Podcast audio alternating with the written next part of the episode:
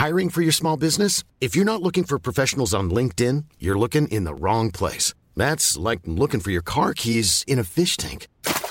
LinkedIn helps you hire professionals you can't find anywhere else, even those who aren't actively searching for a new job but might be open to the perfect role. In a given month, over 70% of LinkedIn users don't even visit other leading job sites. So start looking in the right place. With LinkedIn, you can hire professionals like a professional. Post your free job on linkedin.com slash people today. En USPS entregamos más paquetes para que tú también puedas hacerlo. ¡Llegaron mis zapatos de fútbol! Más rápido de lo que esperaba. ¿Entrega para la futura deportista? ¡Huepa! Llegó la sortija y le va a encantar. Está en ella. ¿Entrega para una futura esposa? Oye, llegó mi nueva computadora. ¡Uh! ¿Entrega para una futura startup? En USPS, sin importar el negocio que tengas, siempre estaremos entregando por ti. Entregamos para todos. Conoce más en usps.com diagonal para todos. BetMGM is pitching baseball fans a chance to swing for the fences. Register using code CHAMPION200 and win $200 in free bets when you place a $10 moneyline wager on any Major League Baseball game and either team hits a home run, regardless of your bet's outcome. Enjoy baseball like never before with BetMGM's daily promotions at your fingertips all season long. Download the app or go to BetMGM.com and use code CHAMPION200 to win $200 when you bet 10 bucks on an MLB game and either team hits a home run. Sign up today and find out why nothing beats a win at the King of Sportsbooks. Major League Baseball trademarks used with permission. Visit BetMGM.com for terms and conditions. Must be 21 years of age or older to wager. Virginia only. New customer offer. All promotions are subject to qualification and eligibility requirements. Rewards issued as non withdrawable free bets or site credit. Free bets expire seven days from issuance. Please gamble responsibly. Gambling problem? Call 1 888 532 3500. La noche de Dieter, con Dieter Brandau, en Es Radio. Juan Ramón Rayo, buenas noches. ¿Qué tal? Buenas noches, Dieter. Espero que estés descansado porque tengo mucho curro para ti. A ver, Pero mucho. Eh, por orden, porque como lo he anunciado a los oyentes, es lo primero que te voy a pedir. Encuesta de población activa. Datos de empleo de hoy. ¿Son tan buenos como dice el gobierno que son los datos, eh, Rayo, con la honradez que te caracteriza? Dime, responde. a ver, eh, depende con qué fecha los comparemos.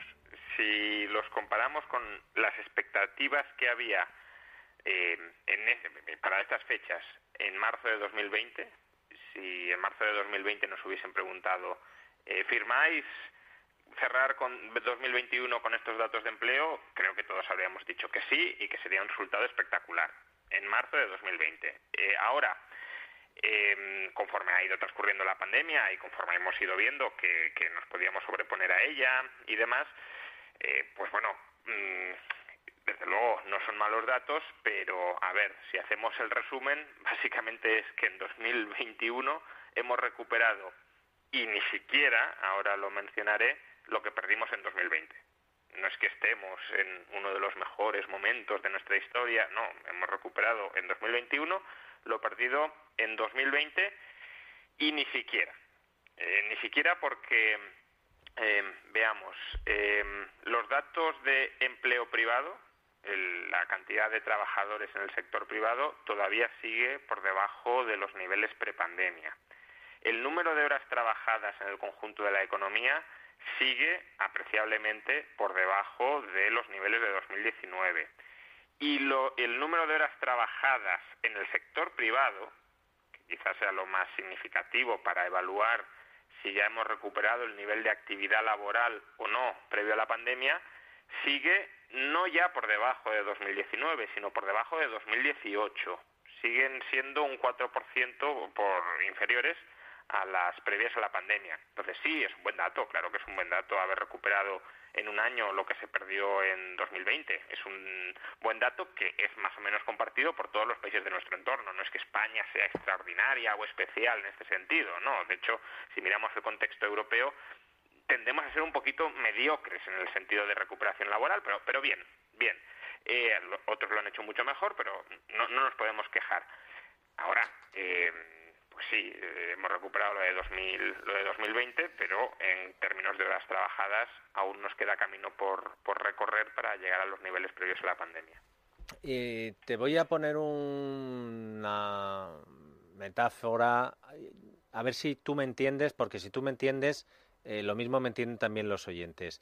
Imagínate que tú eh, eres muy crítico con cómo cocina el cocinero de un restaurante, pero al mismo tiempo, eh, una vez al mes, te haces fotos con los platos que cocina ese cocinero en ese restaurante diciendo que son riquísimos, que están buenísimos.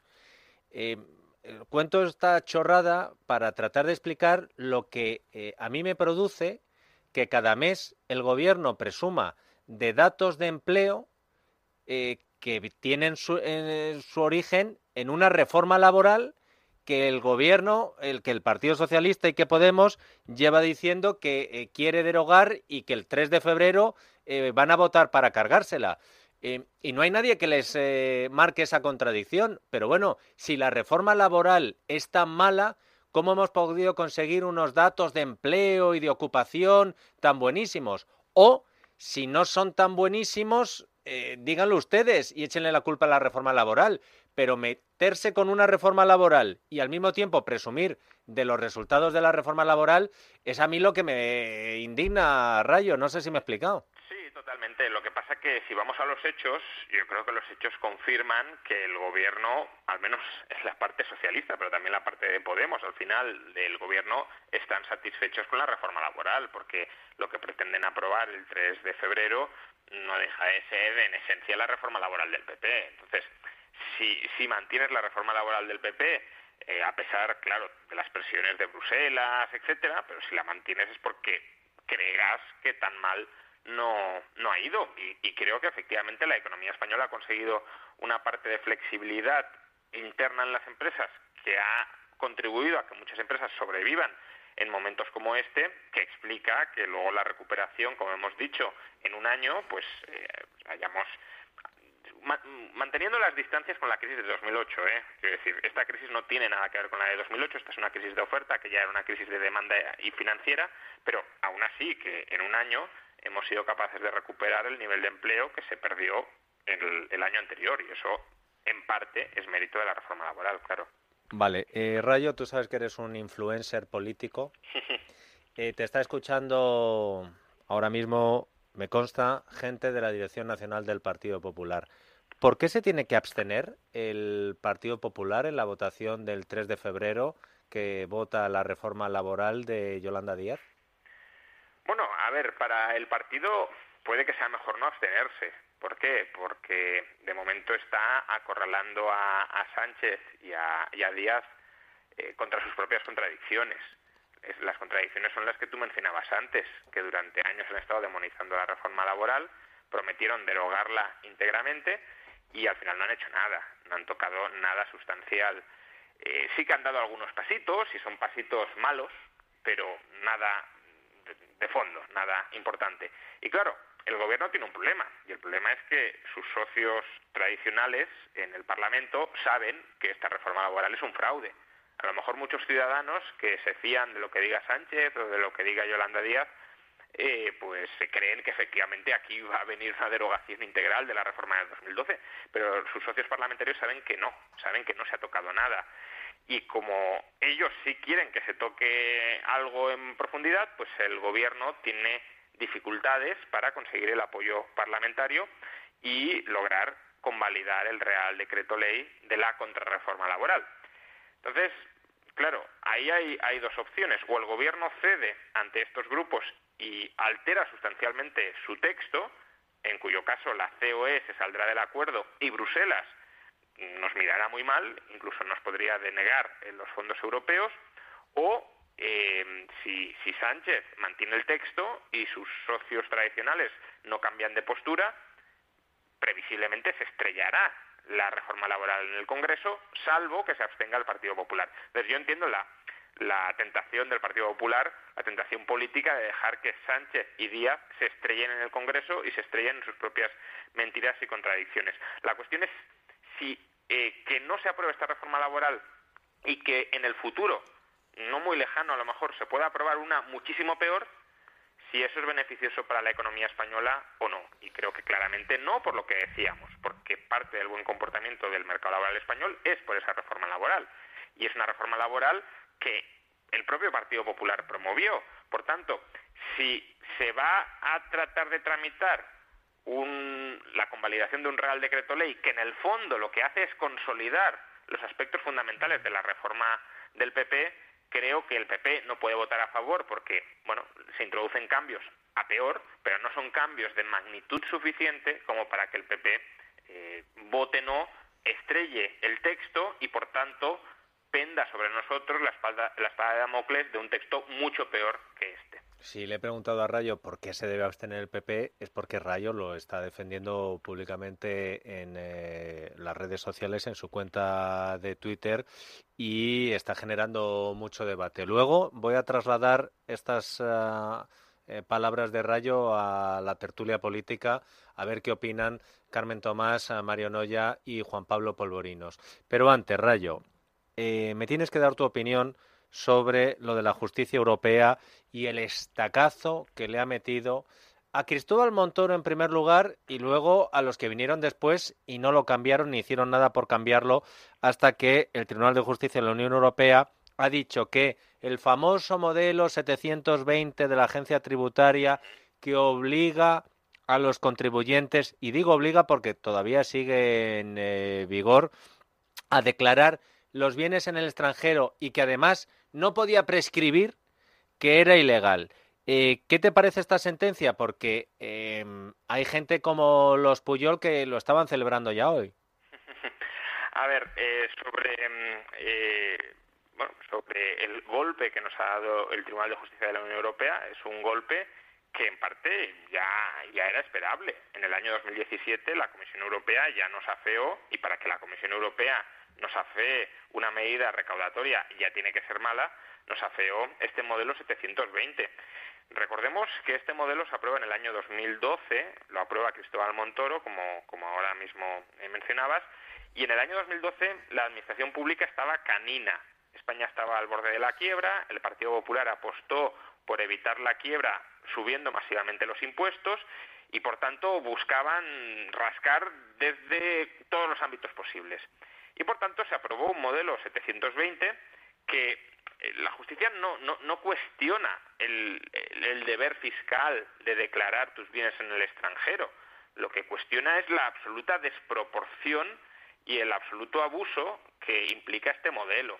Las sanciones que, se establecieron en fallos formales por este modelo, por no presentarlo a tiempo, por algunos errores, que podían ser incluso errores involuntarios, eran absolutamente aberrantes.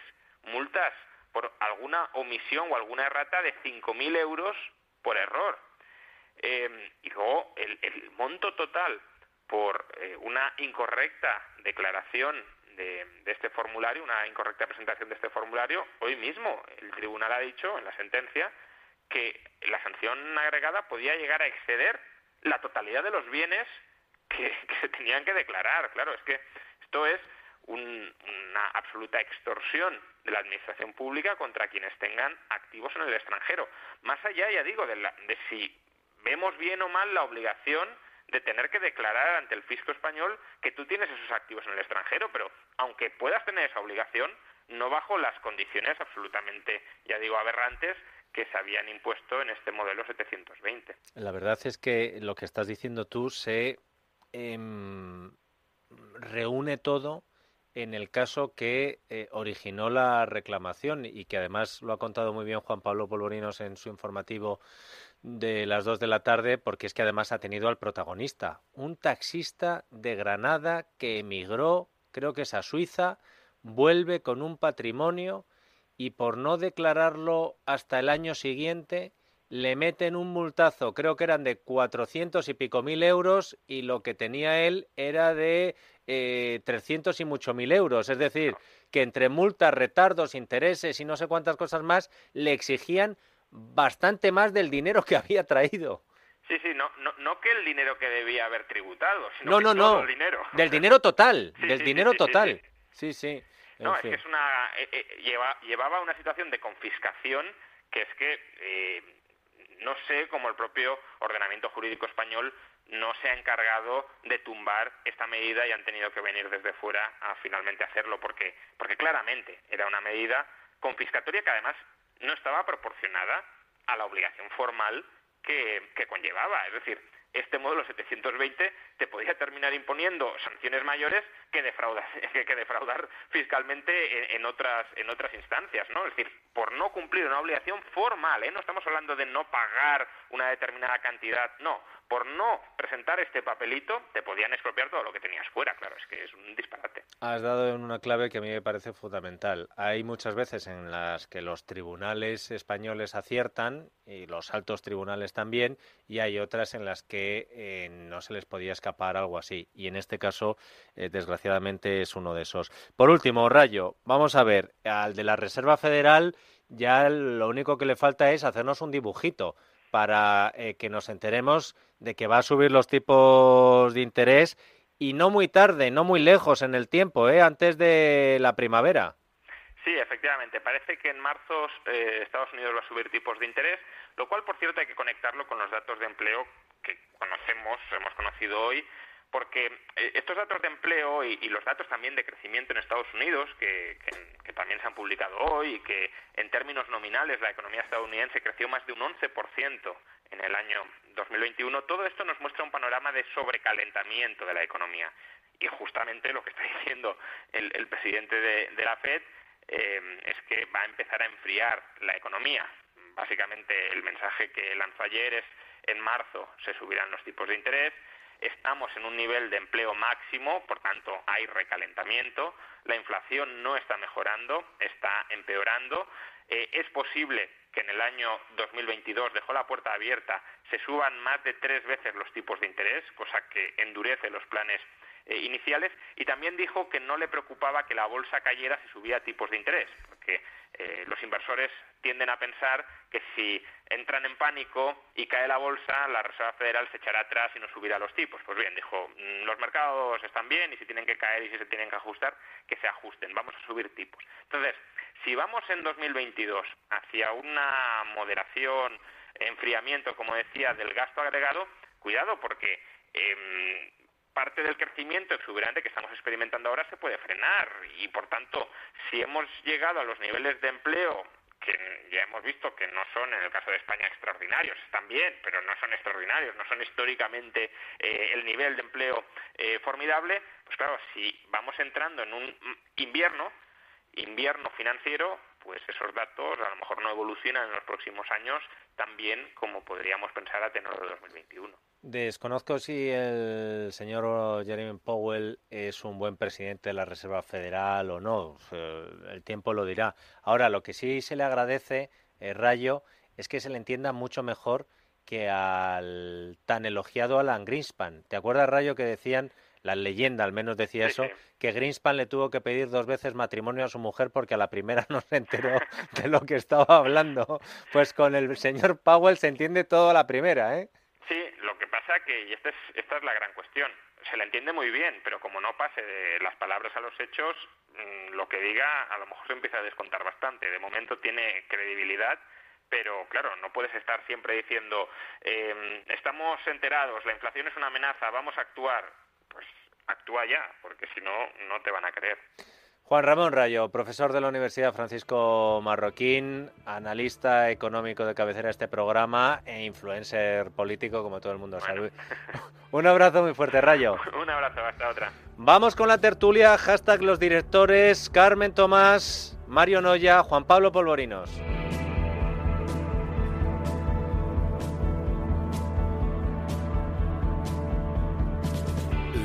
De Dieter, con Dieter Brandau en Es Radio.